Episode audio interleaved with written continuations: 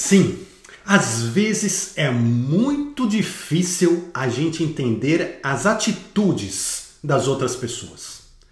Por que será que elas fazem o que fazem? A gente pensa, será que elas não pensam? Será que elas não percebem? Será que elas não têm coração? E daí vai. A realidade da outra pessoa, na verdade, é muito mais complexa do que a nossa mente é capaz de entender e muito mais complicado do que nós temos condições de enxergar olhando apenas esse mundo físico, material, olhando as coisas de fora, olhando as coisas a partir da nossa própria lógica. Porque para tudo que acontece e para cada atitude que uma outra pessoa faz, existem uma rede de acontecimentos passados, de condições que acabaram gerando aquela atitude que você está testemunhando, que você está presenciando agora. Então, quando a gente vê um comportamento negativo de alguém, uh, nós temos que entender que nós só estamos vendo um pequeno fragmento da realidade maior. Porque por trás daquele comportamento, por trás daquela atitude, existem muitas, muitas experiências vividas, muitas coisas que vem àquela pessoa de gerações passadas, que foram herdadas por ela e que acabaram dando origem àquele tipo de comportamento que a gente está vendo agora. Nós não estamos enxergando, mas no ato daquela pessoa tem necessidades, necessidades profundas, tem crenças adquiridas. E ai de alguém se disser para ele que aquela crença está errada mas são crenças que ele tem de boa fé dentro dele, ele realmente acredita naquelas crenças. São aprendizados. Ali dentro tem frustrações, tem traumas. E no meio de tudo isso, tem também boas intenções naquele ato que ela está praticando, mesmo que aquele ato, como a gente vê, seja negativo as boas intenções estão sempre presentes. Boas intenções a partir do ponto de vista dela mesma. Porque, na verdade, ninguém faz nada por maldade. Ninguém faz nada exatamente apenas para prejudicar o outro. Não. A gente sempre tem boas intenções em nossas ações.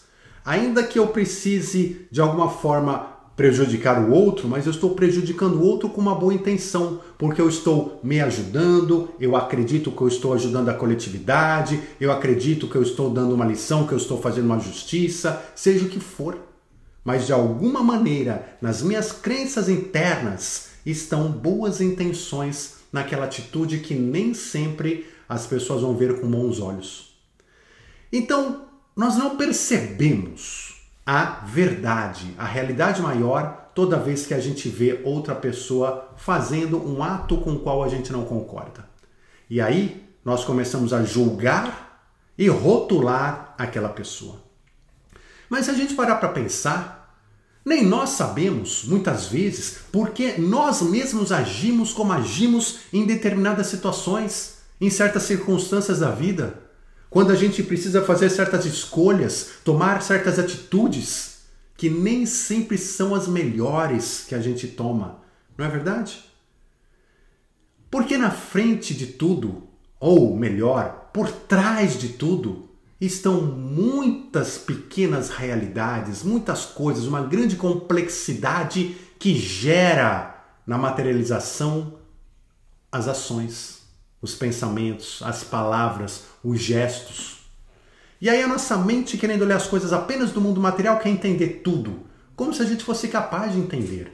Nós não somos. Nós muitas vezes podemos achar que a nossa razão está, e julgamos com base na razão, que a nossa razão está com toda a verdade do mundo, está certa. E aí nós vemos a injustiça na nossa frente e não sentimos paz dentro do coração porque nós achamos que tudo é injusto, que o que os outros fazem está errado. E aí nós não ficamos em paz. Mas, se a gente entender que lá no fundo, dentro das crenças, todos nós temos boas intenções e todos nós estamos agindo de acordo com aquilo que podemos agir no momento, que temos condições, que aprendemos, que entendemos da vida, a gente pode começar a compreender que tudo está no seu devido lugar.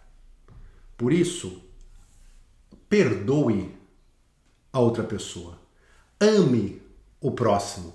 Confie no universo no sentido de que todos nós estamos em evolução constante. Daí, não há como nós julgarmos o outro. Por quê? Porque nós funcionamos exatamente da mesma maneira que os outros. Nós acreditamos que tudo que a gente pensa e faz está correto. O outro também. Porque tudo que a gente pensa e faz está de acordo com as nossas crenças, aprendizados, com tudo aquilo que a gente entende de mais sagrado. E o outro também. Então, ambos, nós e os outros, somos movidos por fragmentos da realidade, por conjuntos diferentes de crenças. Como disse nosso Mestre Jesus, não julgue para não ser julgado. Porque quando nós podemos julgar o sistema de crenças da outra pessoa, nós temos que lembrar que o nosso sistema de crenças, que nós julgamos tão verdadeiro, também pode ser julgado, porque também é apenas um fragmento da realidade maior. E no final das contas, a gente já parou para pensar o que, que a gente faria no lugar da outra pessoa se nós tivéssemos as mesmas crenças, aprendizados, valores da outra pessoa. Talvez estivéssemos fazendo coisas ainda muito piores do que as que ela faz. Então, não vamos julgar. Vamos acreditar que cada um está no seu momento. Momento evolutivo, momento de consciência, e cada um está entregando para o universo aquilo que é capaz em determinado momento de sua história. E que com esta atitude todos nós estamos aprendendo individualmente e coletivamente, e que a cada dia cada um de nós entregará uma história mais e mais bonita, mais e mais próxima da verdade maior. Um forte abraço, muita luz e até já.